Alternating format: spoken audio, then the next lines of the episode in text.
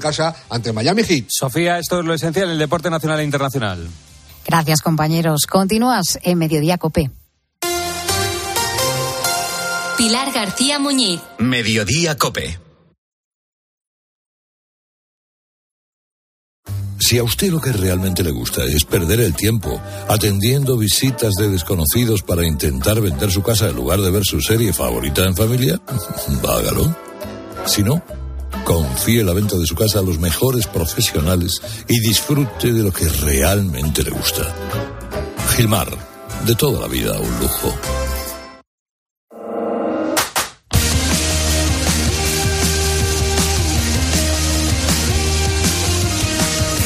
José Luis Corrochano. Deportes en Mediodía Cope. Estar informado.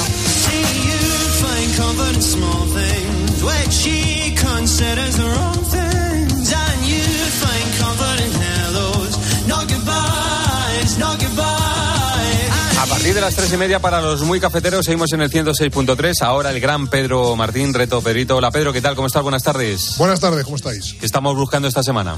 Pues vamos a hacer un reto de atletismo, ¿no? Como si al final de la semana se disputan los campeonatos de Europa de atletismo, donde el equipo español pues tiene posibilidades de conseguir varias medallas, un equipo fuerte, y en Estambul, a ver cómo reacciona ese país después de lo que ha sufrido con el terremoto. Por cierto, ayer vi unas imágenes de- del campo del Besiktas que tiraron peluches, ¿te acuerdas lo que con el- en el Betis? Pero increíble, ¿eh? La cantidad sí. de peluches que tiraron, ¿eh? Impresionante, ¿eh? sí, sí, sí, fue, era terrible. Lo- Bueno, vi, vi una imagen guay. a cámara rápida Sí, y era como si fuera cámara lenta. de la cantidad de peluches que tiraron, ¿eh? Sí, sí, sí. Me imagino que está la gente muy concienciada. Pues mira, peluches para todos los que necesiten y sobre todo eh, una voz para decir que hace falta muchas cosas en el donde la zona destrozada. Bueno, pues estamos buscando, por eso, uno de los mejores atletas de la historia del atletismo, un eh, atleta masculino que la pista que di ayer es que fue campeón olímpico y campeón mundial. Por eso es uno de los grandes. Y no fue igual más veces campeón olímpico porque en uno de los juegos su país hizo boicot a los juegos. Bueno, hay varios boicots, no muchos, pero hay varios boicots en la historia de los Juegos Sí. Olímpicos, o sea que ya es una pista Y hay- ahí para, sí. desgranar un poco dónde puede Y estar. hay algunos que lo hicieron muchos países, otros que lo hicieron menos, pero sí, desgraciadamente ha habido varios boicot por cosas políticas. Muy bien, mañana la tercera pista. Pedro, un abrazo, gracias. Hasta- ¿eh? hasta mañana, luego. sí. Bueno, producto del partidazo, la conversación sobre los premios de BES. Solo me chirrea un poco el portero. A mí me, si me parece normal. Dibu, El portero es un atraco. vamos- No, no, perdón, perdón, perdón. Es un atraco, es un atraco. ¿Cómo que es un atraco? Es un atraco. Es No el mejor hay- año. ni- no, el, no, año no. De, el año de Courtois, Sí, Juanma, es el mejor perfecto. año de un Sí, sí, portero pero, que yo he visto. Pero voy a decir mi teoría. No hay ninguna parada en la historia de este deporte que valga una Copa del Mundo. Sí, la de Casillas. No, no, no, no, no, porque quedaba mucho partido por delante, Joseba. Bueno, igual, no, no, la que le hace a igual. Colomani, no, no, la que le hace a si ese, si no haces- la recta final, pero no, no, es, no, ¿cómo vale recta final? ¿eh? No, que no, Joseba, que era la última jugada del partido. que El partido penaltis, acababa ahí. Si, si Ya, no pero- hace esa parada, el pero, campeón del Juanma, mundo pero es entonces- Francia. Pero entonces son los premios de un mundial. No Eh, son hombre, pero FIFA ¿tenéis alguna temporada. duda? A ver, ¿quién los premios estos del premios los organiza la FIFA.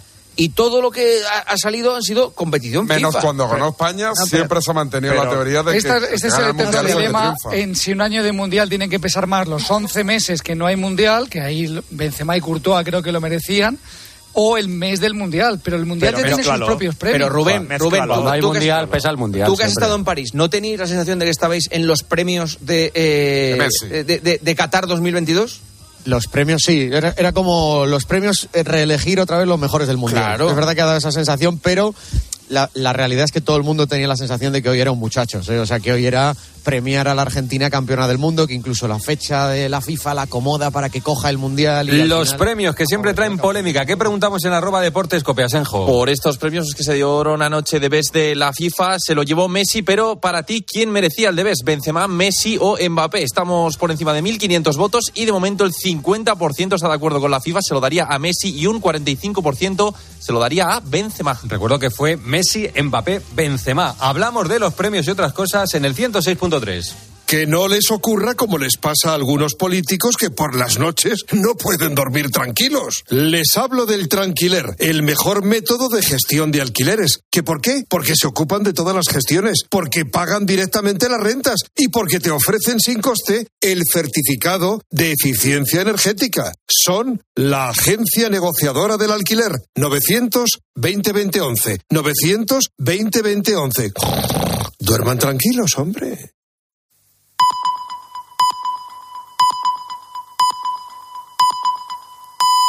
Tres y media de la tarde, dos y media en Canarias. Seguimos en Mediodía Cope. Mediodía Cope. Pilar García Muñiz. Estar informado.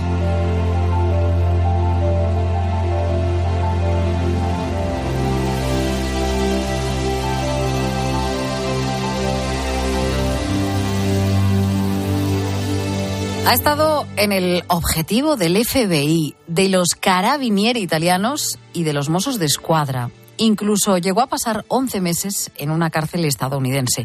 Pero él de sí mismo dice que solo es un pintor.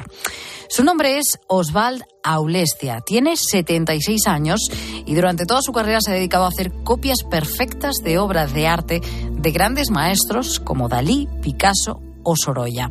Sus cuadros son capaces de engañar a todos los peritos y a todos los grandes marchantes de arte. Creen que realmente están ante el verdadero cuadro original. No considero ningún colgarme una medalla diciendo que he sido capaz de copiar uh, la obra de otros y que puede estar en museos, etcétera, etcétera. Quiero decirte, seguro que habrá obra mía en varios museos, pero no es una cosa que tenga satisfacción en contarlo. Oswald ha estado hoy en Herrera en Cope y nos ha dicho que durante más de 20 años sus obras han acabado en grandes galerías de América, de Europa y de Asia. Sin embargo, las etiquetas que informan a los visitantes del autor no figura su nombre, sino el del artista al que él ha copiado. Hay algo que me molesta y es que la gente se acerca a mí no por mis cuadros, que al final pueden gustar, ¿eh? Pero no se acerca a mí por este motivo, se acerca a mí por el falsificador. ¿Quién vende, el falsificador o el Oswald? Esto produce una cierta tristeza. Nació en Barcelona, pero su familia era de Italia. Su vida ha estado marcada por los malentendidos y por los problemas con grandes personalidades del mundo del arte. Tanto es así que prefiere ir camuflado por miedo a que puedan buscarlo. Los que estábamos hoy aquí en la radio ni siquiera hemos podido ver su rostro. Fíjate, venía camuflado con una gorra y con unas gafas de sol. Este falsificador es un personaje totalmente excéntrico, pero él prefiere catalogarse como un auténtico pintor desde pequeño, con vocación. Es el placer por el placer. Quiero decirte, yo cuando me enfrente a una tela, busco solo el placer. No, no intento decir nada, ni intento comunicar a los demás un discurso, o nada de esto, es solo el placer estético. Lo que me, la creación de esta obra es la que me produce placer. Su vida está recogida en el libro autobiográfico que ha escrito titulado El falsificador, donde relata sus historias y sus continuos choques con las élites del mundo del arte. Para tanto da su vida que su personaje ha inspirado un documental titulado Oswald, el falsificador, dirigido por Quique Maillo y que ha estado nominado en los Goya 2023 como mejor película documental. Puedes escuchar de nuevo la entrevista que le ha realizado Carlos Herrera en cope.es, un pintor considerado el mayor falsificador de arte del mundo y es español.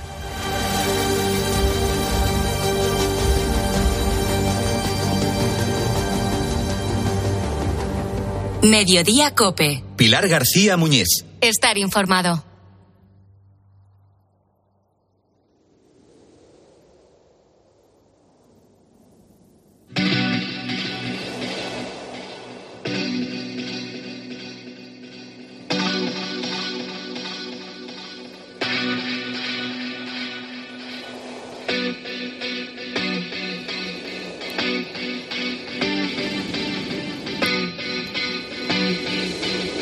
Sin duda es una de las grandes leyendas del rock and roll y no solo por ser el fundador de esta banda de Héroes del Silencio, sino después por toda la trayectoria que ha seguido. Ya puede respirar tranquilo Enrique Bumburi porque por fin ha descubierto la causa de sus problemas de salud que le obligaron a retirarse de los escenarios. El cantante y ex líder de Héroes del Silencio es intolerante al glicol. Así lo han demostrado los últimos informes médicos que se han realizado. Pero, ¿qué es esto del glicol? Que nos suena como a jarabe para la tos. Pues es una sustancia líquida que se utiliza sobre todo para crear humo, como oyes, humo. Pero no un humo cualquiera, sino el que se utiliza en los conciertos. Ese humillo blanco que crea una especie de niebla para darle misticismo al evento. Amanecí con los puños bien cerrados y la rabia Aquí estás escuchando a Bumburi en uno de esos miles de conciertos que ha dado a lo largo de su carrera. Conciertos que hasta ahora utilizaba sin problemas este humo, pero el glicol se utiliza para más cosas, para fabricar poliéster como anticongelante del coche o como conservante para cremas y perfumes. El glicol también está presente en muchas discotecas, como las que oyes, donde miles de jóvenes disfrutan de la noche y también pueden exponerse a este elemento, al glicol, a través del humo.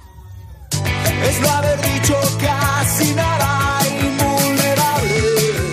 Regresando a Enrique Bumburi, el artista se siente liberado después de saber lo que le provocaba esa fuerte tos y la sensación que describía como tener arena en los pulmones son consecuencias de la inhalación del glicol y esta buena noticia la ha rematado con el lanzamiento de su nueva canción, Invulnerables. Es el sabor de un mundo Un puente entre la superficie y la Pronto estrenará su nuevo álbum y un segundo libro de poemas y quién sabe si regresará a los escenarios. Pascual Piñera es jefe de urgencias y emergencias del Hospital Reina Sofía de Murcia y conoce a la perfección las consecuencias y reacciones del glicol. Pascual, buenas tardes. Hola, muy buenas tardes. Bueno, ¿cómo actúa el glicol para las personas? Yo no sé cómo de peligroso es eh, esta sustancia para nuestros pulmones. Bueno, el glicol es un compuesto químico sintético, como, has comentado, que, lo que produce en, en los escenarios es el, la niebla o el humo, ¿no? Y como toda, como, está, como todo lo que tenemos expuesto a un producto, digamos, sintético, pues nos puede producir cierto grado de alergia, ¿no? Y esto a, a nivel lo que le pasó a, a Bumburi, básicamente probablemente haya desarrollado una neumonitis eh, como consecuencia de, un, de una alergia continuada al producto que ha hecho que, que sus, su- sus pulmones, digamos, se hayan inflamado como consecuencia del, del contacto con, con el glicol. Otros problemas que puede dar son disfonía, que también puede dar alteraciones de la voz y puede dar irritación ocular en muchos momentos y problemas de molestias en la garganta y, y demás. Entonces, básicamente, probablemente habrá hecho una, una, una neumonitis como consecuencia del contacto permanente durante los conciertos y demás con el, con el, con el humo del producto del glicol. Y esto es más normal que ocurra, me refiero como en el caso de Bumburi, que con la continua exposición al final acabes eh, desarrollando, bueno, pues esa cierta intolerancia, ¿no? O esa neumonitis de lo que hablaba, o, o ya te puede ocasionar algún tipo de reacción en el primer contacto. Eh, las reacciones alérgicas nunca sabemos si se producen en el primer contacto o en el decimocuarto contacto, ¿no? Son impredecibles muchas veces porque depende de, de cada individuo y la situación que tenga, ¿no? Muchas veces, pues, eh, la, la primera vez que, que tú contactas con, con un fármaco, por ejemplo, que son muy frecuentes los, las reacciones alérgicas a fármacos, no te pasa nada y de pronto, pues, de la noche a la mañana tomas un metamizol o tomas un ibuprofeno y haces una reacción alérgica, ¿no? Y, y muchas veces vemos pacientes de este tipo y nos dice yo, si yo siempre he tomado ibuprofeno, siempre he tomado metamizol y no he tenido problema hasta hoy. Hasta ¿no? un día que sucede, ya, ¿no? Claro. ya has empezado a desarrollar una alergia ahí. Porque se ha demostrado la alergia más que desarrollarla, desarrollarla la estarías desarrollando poco a poco. Claro. Antes hemos hablado de las discotecas porque este humo, el glicol, está bueno también presente a través de cañones de, de humo. Y yo no sé si, bueno, pues eh, qué mejor que preguntar al, al tenerte a ti como, como experto eh, si nuestros jóvenes pueden tener algún tipo de problema por exponerse en las discotecas o esto es completamente exagerado. O sea, hace falta tiempo. Hombre, lo normal es que haga falta tiempo y mucha exposición y una concentración elevada de glicol para, para el tema de desarrollar una neumonitis sobre algo. Nosotros habitualmente vemos, vemos neumonitis en, en, personas que, que es muy frecuente, por ejemplo, en- que mezclen lejía con, con amoníaco a la hora de limpiar, ¿no? y terminan desarrollando cierto grado de neumonitis. Hay neumonitis que simplemente es un poquito de tos y hay neumonitis graves que, que terminan, vamos, alguna hemos tenido que terminar ingresando en UCI, ¿vale? Con intubación y demás. Madre Es muy, depende de la concentración que sea y, de- y muy- es muy personal muchas veces el tema este del desarrollo de una alergia.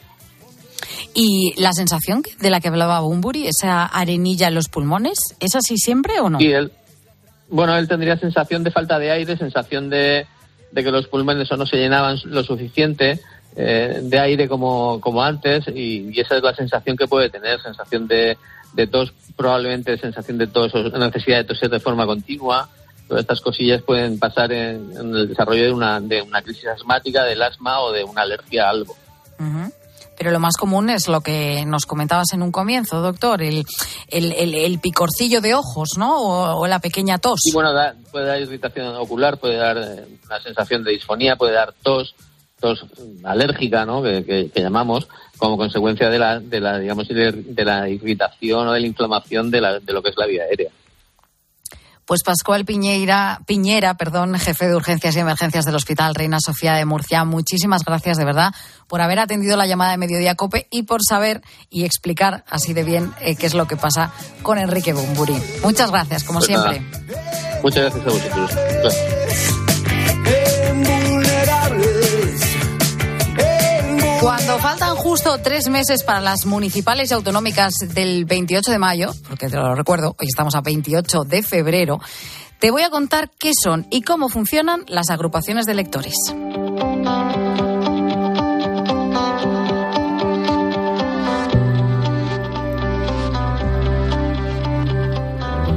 Todo va a ser música aquí en Mediodía Cope. Hay una alternativa a los partidos políticos tradicionales y que hoy vamos a conocer un poquito más.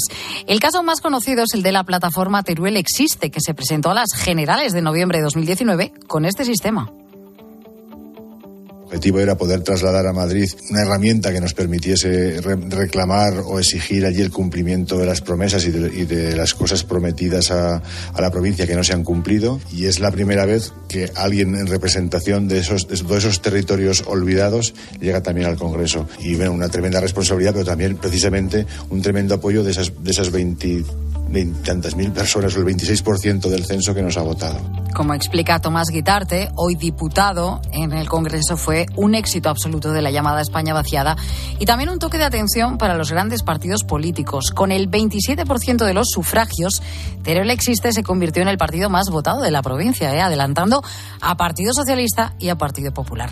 Aunque la hegemonía de los dos grandes partidos sigue siendo indiscutible, de unos años a esta parte ha ido aumentando el descontento de la gente con las formaciones tradicionales. Según el Eurobarómetro, no llega al 10% de los españoles los que confían en partidos tradicionales. Esta es precisamente una de las claves del éxito de las agrupaciones de electores, que los vecinos sí que confían en sus propios vecinos. Uno desconfía porque, bueno, al final somos gente que vivimos en el municipio, que tenemos nuestro trabajo aparte y que lo que buscamos es el bienestar general de, de los ciudadanos y las ciudadanas del municipio.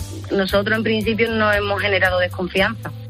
Es María Ángeles, promotora y representante de la agrupación de electores Contigo, de Villanueva del Río y Minas. Es un pueblo de Sevilla que tiene 5.000 habitantes. Para tan... Los grupos luchan por el interés general de nuestros vecinos y de nuestras vecinas.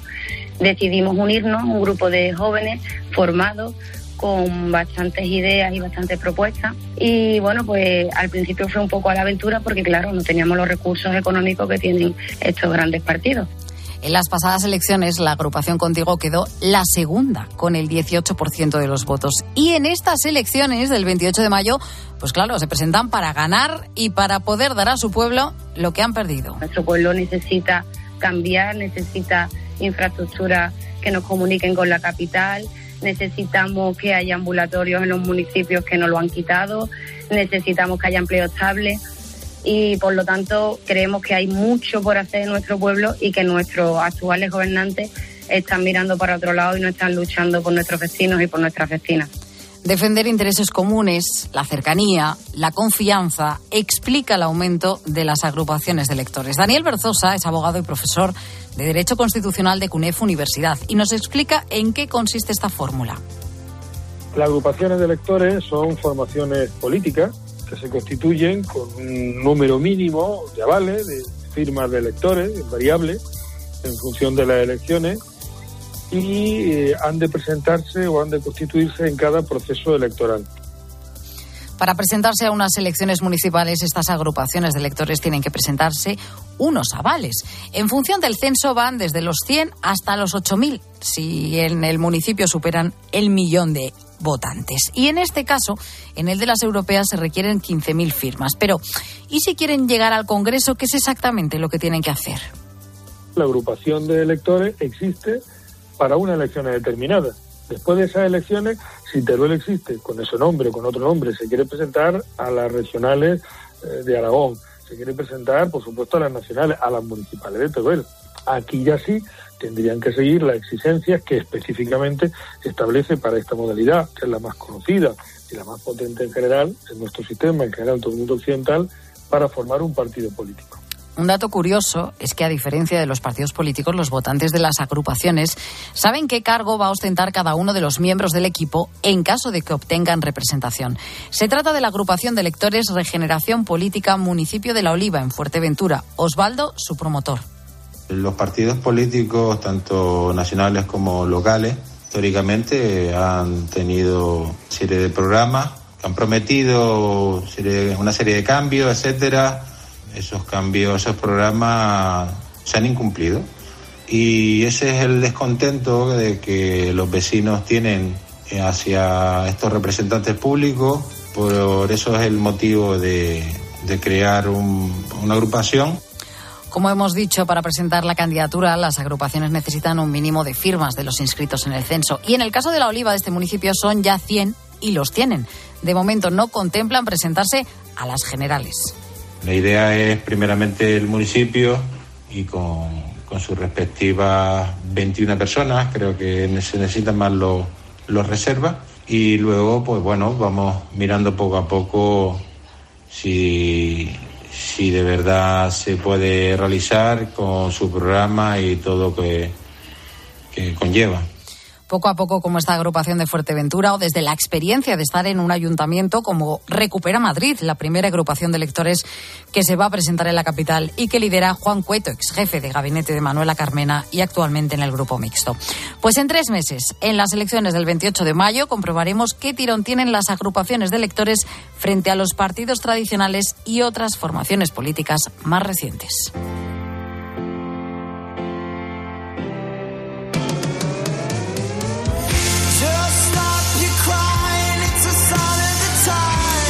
De medicamentos y de su prescripción. Hasta ahora se venía realizando casi, casi como un ensayo error, ¿no? Lo normal es que si tenemos una dolencia se nos recete y si no nos funciona esa medicina o no nos sienta bien, bueno, pues se cambie. Pero ¿hasta qué punto conocer la genética de las personas puede ayudarnos, a, sobre todo a los médicos, a los facultativos, a recetar de manera más efectiva o segura? Valdesalor es una pedanía de la ciudad de Cáceres y de sus 560 habitantes, 500 han formado parte de un proyecto que consiste en aplicar la medicina a la carta. Estudian la genética de los vecinos para luego recetar acorde a ella. Gaspar Morato vive allí. Evidentemente a esas cosas nunca se le dice que no porque siempre es en bien de primero tuyo y después incluso hasta de tu, y de tu familia. O sea que sí, hace día que me hiciese el estudio genético. Ahora, dos meses después, le han dicho que se encuentra perfectamente, pero que genéticamente es propenso a tener que usar el sintrón en un futuro. Lo va a tener que tomar. Además, le han dicho que si tuviera que tomarlo, van a tener en cuenta su componente genético a la hora de recetárselo te cae un poco de sorpresa porque ahora, realmente está, está sano y estás bien, ¿no? Pero bueno, es a lo que me refiero. En, un futuro pues te dirán, pues este es el medicamento mejor para tu, tu problema que, que un genérico o algo que se dé normalmente. Esta pedanía de Cáceres, Valdesalor, no es el único punto en el que se está realizando el proyecto. Lo está llevando a cabo el Servicio Extremeño de Salud y ya hay estudiadas casi 4.000 personas de la comunidad. El 30% son personas que presentaron alguna reacción adversa a los medicamentos. El coordinador de este proyecto es el doctor Adrián Llerena. Nos ha contado aquí en Mediodía Cope que la genética influye directamente en los efectos que nos causan los medicamentos. Más del 50%, en torno al 55% de los medicamentos que prescribimos cada día en la práctica clínica tienen, o sea, ya tienen en su regulación, y ya conocemos información genética que bien utilizada nos podía permitir prevenir reacciones adversas o fallos en, en la respuesta. El estudio de la genética no solo puede ayudarnos a conocer enfermedades, sino a tratarlas mejor y sobre todo a anticiparnos. Puede ocurrir, por ejemplo, en pacientes oncológicos, clave sin duda. Un producto oncológico puede tener vómitos, tiene una depresión, puede tener una hipertensión y muchos de estos fármacos pueden alterar la respuesta del propio producto oncológico. Claro. por tanto, lo que se trata es de tener un panel de genes básicos centrado en el paciente, no en un fármaco o en una enfermedad. Ahora esto con el que ya se empieza a aplicar en ámbitos como la salud mental o como la oncología tiene un reto muy grande y es conocer el máximo ADN posible para generalizarlo. Ha empezado a utilizarse en el país, de hecho hay una estrategia de medicina personalizada a nivel nacional, PAC, pero ha empezado a utilizarse en especialidades concretas. En oncología, todo el mundo sabe que se prescribe, salud mental, hay algunas especialidades. El gran reto que se plantea es cómo normalizarlo para utilizarlo para todas las especialidades y para toda la población. Además, el doctor Yarena nos ha indicado que los datos genéticos recogidos no sería extraño que en un futuro figurasen en nuestro historial, en nuestra historia clínica, lo cual sería un gran avance a la hora de recetar y sobre todo de prevenir enfermedades.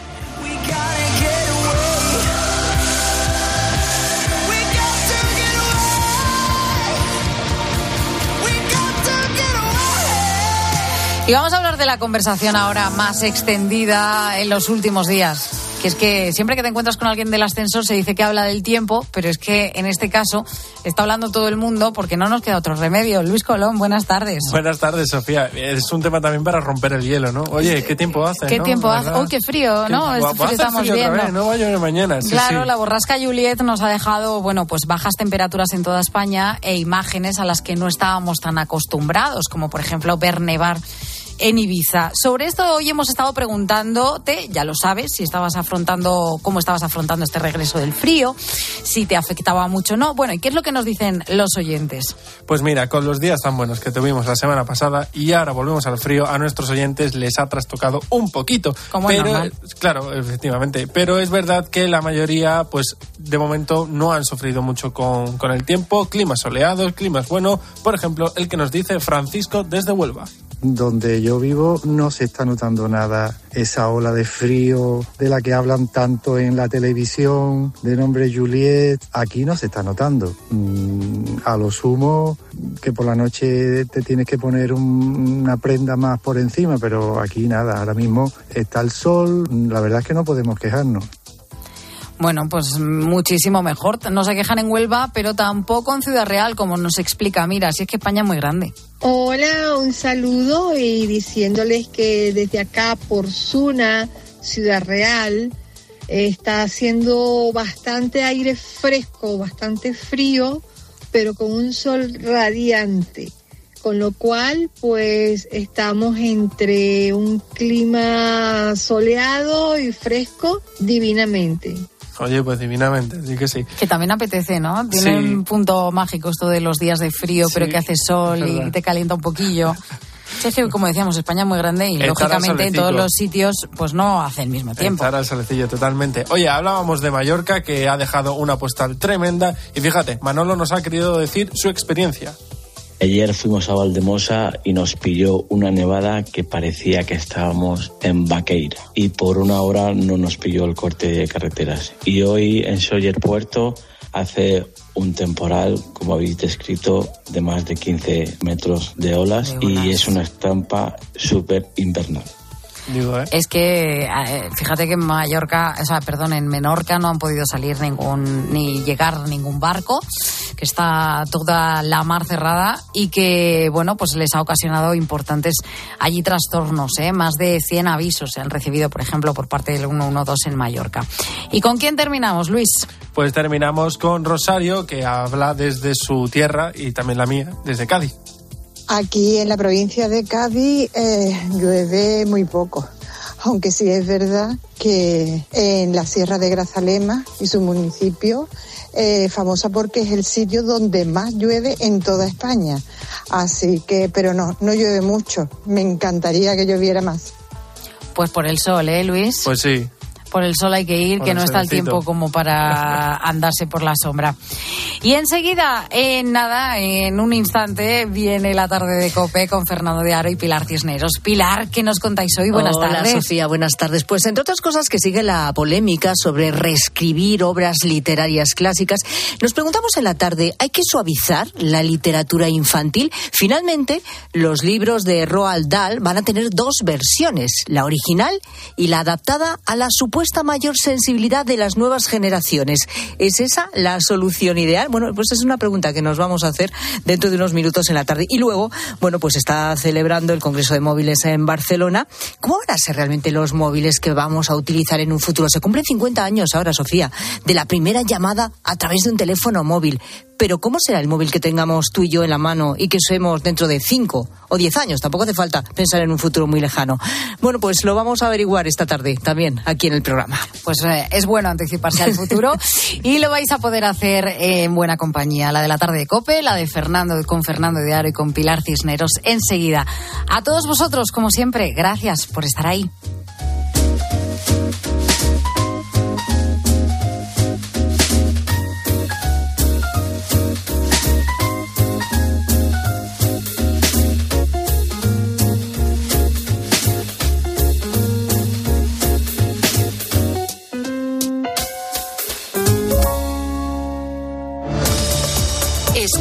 Mediodía Cope. Con Pilar García Muñiz. Estar informado. Solo Carlos Herrera pone su mirada en aquello que tienes que conocer. El presidente de la Comisión Central de Deontología del Colegio de Médicos de España, que es eh, José María Domínguez Roldán, eh, ha escuchado muchos testimonios sobre las graves consecuencias de la ley trans en menores y jóvenes, ¿no? Daños difíciles de reparar. Se le ha quitado la voz a los doctores. Efectivamente, eh, pensamos que en, en todas estas situaciones debe primar el mejor interés del menor. Implica que tenga no solamente la madurez, sino la asesoría suficiente Para comenzar el día bien informado, despierta con Carlos Herrera. Desde las 6 de la mañana, todo pasa en Herrera en Cope. Solo los más rápidos podrán conseguir ofertas increíbles por un tiempo limitado. Como hasta un 60% en una selección de ropa de cama, mesa y baño y artículos de menaje de mesa y decoración del corte inglés.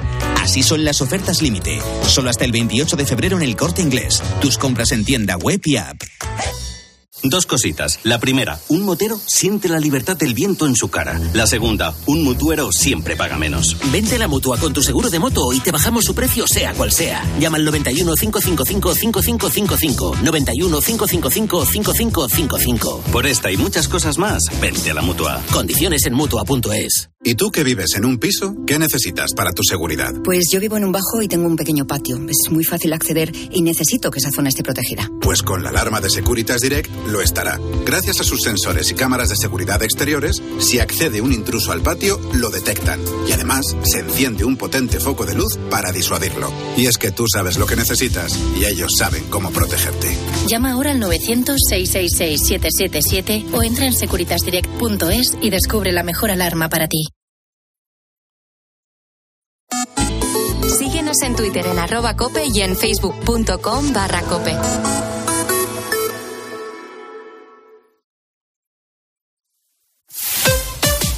Escuchas Cope. Y recuerda, la mejor experiencia y el mejor sonido solo los encuentras en cope.es y en la aplicación móvil. Descárgatela. Desde Fiat te invitamos a disfrutar de unas condiciones especiales en los Fiat Dolce Vita Days. 0% TAE, 0% TIN. Financiando con FCA Autobank hasta 6.000 euros y hasta 24 meses. 24 cuotas mensuales de 250 euros. Precio total adeudado y a plazos 6.000 euros. Válido para 500 unidades en stock hasta el 28 de febrero. Consulta condiciones en fiat.es. UMAS, mutua especialista en seguros para el sector educativo. Ofrecemos una solución integral para los colegios y guarderías. Daños patrimoniales, responsabilidad civil, accidentes de alumnos. Más de 800 centros ya confían en nosotros. Visítanos en umas.es. UMAS, más de 40 años de vocación de servicio. Si das un mal paso. Ibuprofeno. Enrolón, enrolón. Si haces un mal gesto. Ibuprofeno. Enrolón, enrolón. Ibustic alivia el dolor muscular y la inflamación leve. De forma sencilla y fácil de aplicar. Tortícolis, lumbalgias, contracturas. Con Ibustic, el ibuprofeno. Enrolón, enrolón. De Farmasierra Laboratorios. Y para mayores de 12 años. Lea las instrucciones de este medicamento y consulte al farmacéutico. Elegir Grana Padano es abrazar los valores italianos que lo hacen único. En el sabor de Grana Padano se encuentra el sabor de Italia, la emoción de compartir un sabor que enamora al mundo entero. Grana Padano, un sentimiento italiano. Si afecta tu bolsillo, le interesa a Carlos Herrera. La inflación dejó de moderarse en enero. Pues así es, los precios de la energía siguen intervenidos, lo que nos lleva a un impuesto en diferido del que nadie habla. Alguien tendrá que pagar la diferencia entre lo Carlos Herrera, Marc Vidal y tu economía. De lunes a viernes desde las 8 de la mañana. En Herrera en Cope.